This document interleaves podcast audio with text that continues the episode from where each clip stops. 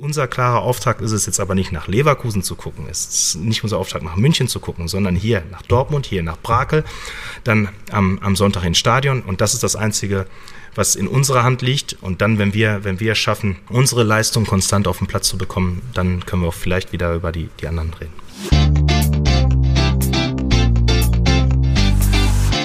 BVB Kompakt. Dein tägliches Update immer um 5.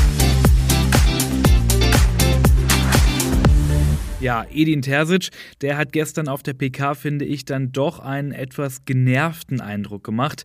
Aber natürlich hat er recht, Dortmund muss erst seine Hausaufgaben machen und endlich die nötige Konstanz auf den Rasen bringen. Und dann kann man vielleicht in der nächsten Saison auch wieder über die Konkurrenz sprechen. Die Gelegenheit für die nötige Konstanz, den nächsten Schritt zu gehen, gibt es morgen im Duell mit der TSG Hoffenheim. Wir sprechen heute in BVB Kompakt über den Gegner und das Personal Personal, denn da gibt es leider schlechte Neuigkeiten. Also, direkt los. Ich bin Luca Benincasa. Schön, dass ihr dabei seid. Und dann schauen wir doch direkt mal auf das Personal. Gestern in der Folge haben wir schon darüber gesprochen, dass Gregor Kobel auf der Kippe steht. Und jetzt haben wir Gewissheit, es wird nicht reichen für Kobel. Ihn vertritt Alex Meyer. Und klar, Kobel ist der sichere Rückhalt für Dortmund, aber Edin Terzic betont, dass er keine Bauchschmerzen hat, nur weil jetzt Alex Meyer im Tor steht, nämlich ganz im Gegenteil. Wir wissen, dass wir uns da auf Alex zu 100 Prozent verlassen können, weil er das extrem gut und extrem fleißig jeden Tag hier vorlebt und ich finde, dass er sich sehr selten anmerken lässt, dass er jetzt nicht viele Spiele in den Knochen hat, sondern er ist sofort da, er bringt sofort eine Ruhe, er, er strahlt am Ball sehr viel Ruhe aus, er spielt extrem Bälle auf die Flügel, extrem gezielte, präzise Bälle unter Druck auch und das ist etwas, was Alex richtig gut macht. Und kleiner Side-Fact, drei Spiele hat Alex Meyer in dieser Saison schon gemacht in der Bundesliga und immer wenn Meyer gespielt hat, hat Dortmund nicht verloren. Also so kann es doch Sonntag gern weitergehen. Und hier kommen die restlichen Infos zum Personal, denn die Liste ist noch länger. Definitiv ausfallen wird neben Kobel auch Sebastian Haller und Felix Metscher.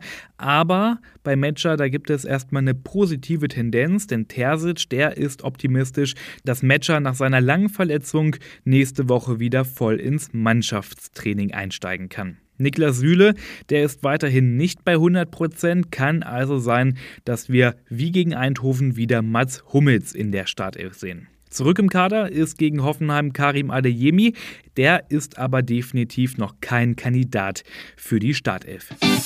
Und auch wenn das Spiel erst Sonntag ist, blicken wir doch schon mal auf den kommenden Gegner. 27 Punkte hat Hoffenheim, das bedeutet aktuell Rang 9, ist so ein bisschen irgendwo im Nirgendwo. Hoffenheim schaut zwar so ein bisschen mehr nach oben als nach unten, aber ja, so richtig wird es wahrscheinlich in dieser Saison weder nach oben noch nach unten gehen. Dabei hat für Hoffenheim ja alles so gut angefangen in dieser Saison.